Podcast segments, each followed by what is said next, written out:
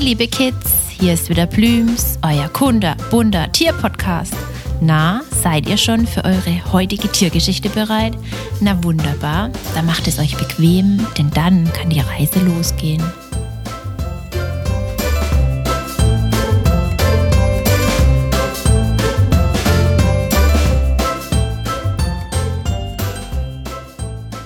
Mein kleines Wassermonster, das wie Peter Pan nie erwachsen zu werden scheint.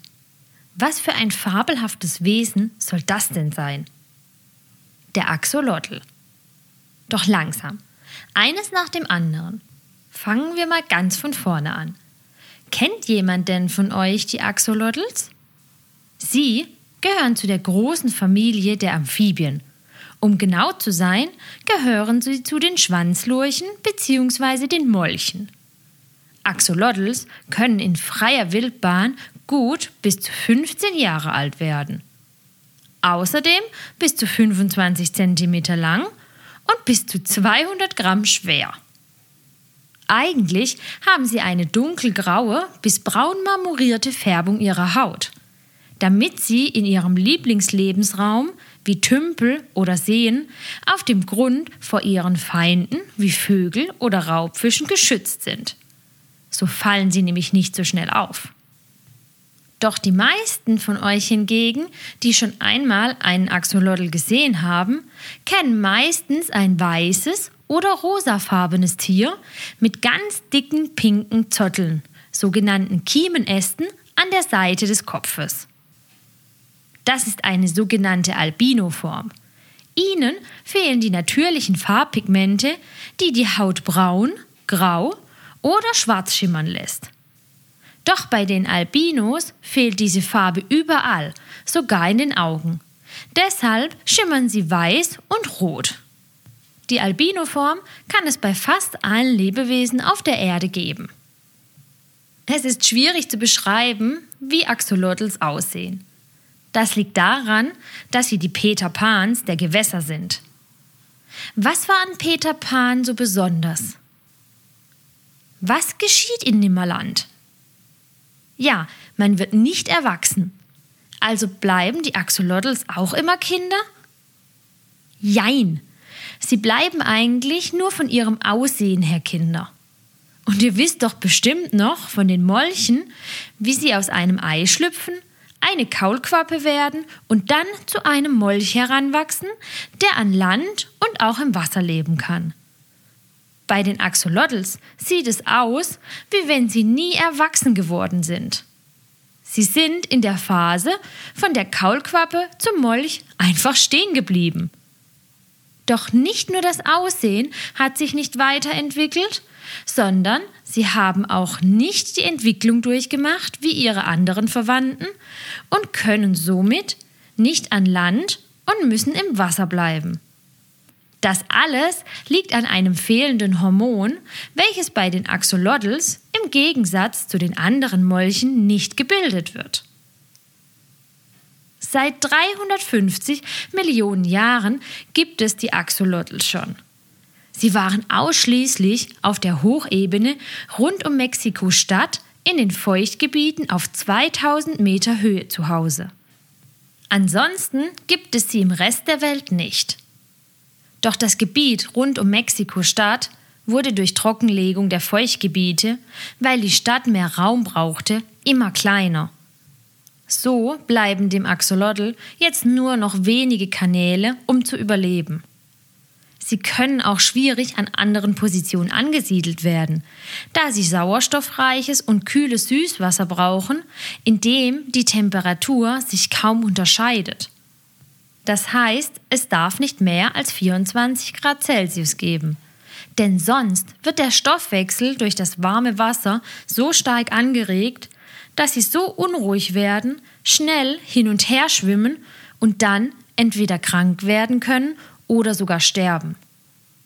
Doch trotz, dass der Axolotl ein heiliges Tier bei den Mexikanern ist und sogar auf der Rückseite eines Geldscheins zu sehen ist, sind sie sehr stark durch die Ausbreitung der Stadt vom Aussterben bedroht.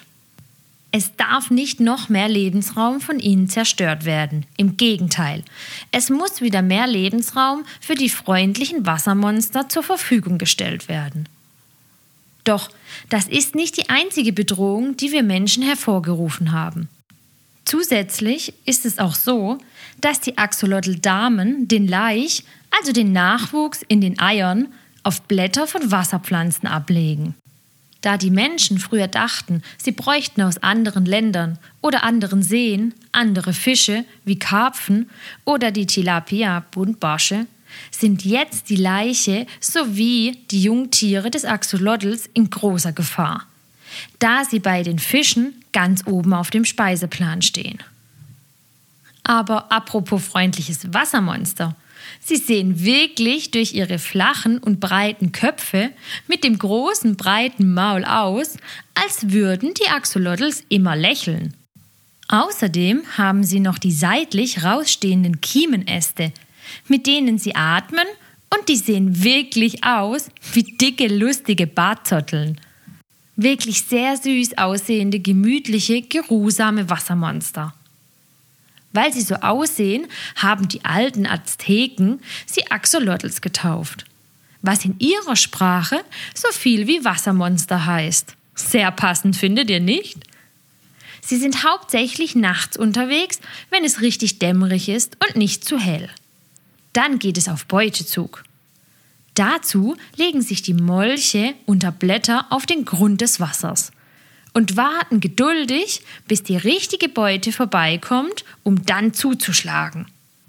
Das passiert, indem sie sie mit ihrem Maul festhalten und dann die ganze Beute einsaugen oder herunterschlucken. Das ist schon eine Leistung, denn sehr gut sehen kann der Axolotl nicht. Sie fressen eigentlich alles, was in ihr Maul passt. Irgendwelche Würmer, kleinere Fische, Insektenlarven, Krebse, ja auch sogar andere Axolotls. Und das ist noch nicht mal alles Fantastische bei den kleinen Wassermolchen. Sie sind nicht nur Peter Pan oder das süße Wassermonster von nebenan, sondern sind auch noch richtige Superhelden. Und das im Sinne von unverwundbar. Naja, nicht falsch verstehen, verwundbar sind sie schon und sie fühlen auch Schmerzen, wenn sie sich verletzen.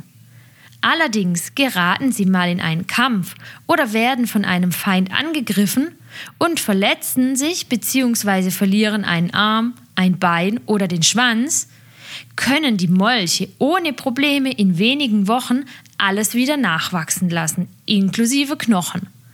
Auch kaputte Organe, Teile des Gehirns und des Rückenmarks. Wie sie das machen, ist noch ihr Geheimnis. Mittlerweile halten auch sehr viele Menschen sie als Haustiere in Aquarien. Doch man sieht ihnen genau an, dass sie nicht eingesperrt gehören wie alle anderen Wildtiere. Oft schwimmen sie nur im Kreis wie ein Tiger im Käfig, der unglücklich immer nur den gleichen Weg auf und ab läuft. Kein Wildtier gehört zum Spaß, als Trophäe oder aus anderen solchen Gründen in Gefangenschaft. Ihr seht, liebe Kids, nicht nur im Fernsehen gibt es Superhelden. Nein, es gibt sie unzählig in unserer Natur. Wir müssen sie nur alle kennenlernen. Axolotl sind aber nicht die einzigen Lebewesen bei uns auf der Erde, von denen es etwas zu lernen gibt. Plüms freut sich, wenn ihr wieder vorbeischaut und mit uns das Tierreich erkundet. Erzählt es gerne euren Freunden und hört zusammen die nächste spannende Folge. Für alle, die zugehört haben und auch Näheres über den Tierschutz wissen wollen, die unserer Meinung sind, dass die Kids die Tierschützer von morgen sind, abonniert unseren Kinderpodcast oder unseren Tierschutzpodcast und teilt uns fleißig. Bis bald, euer Plüms-Team!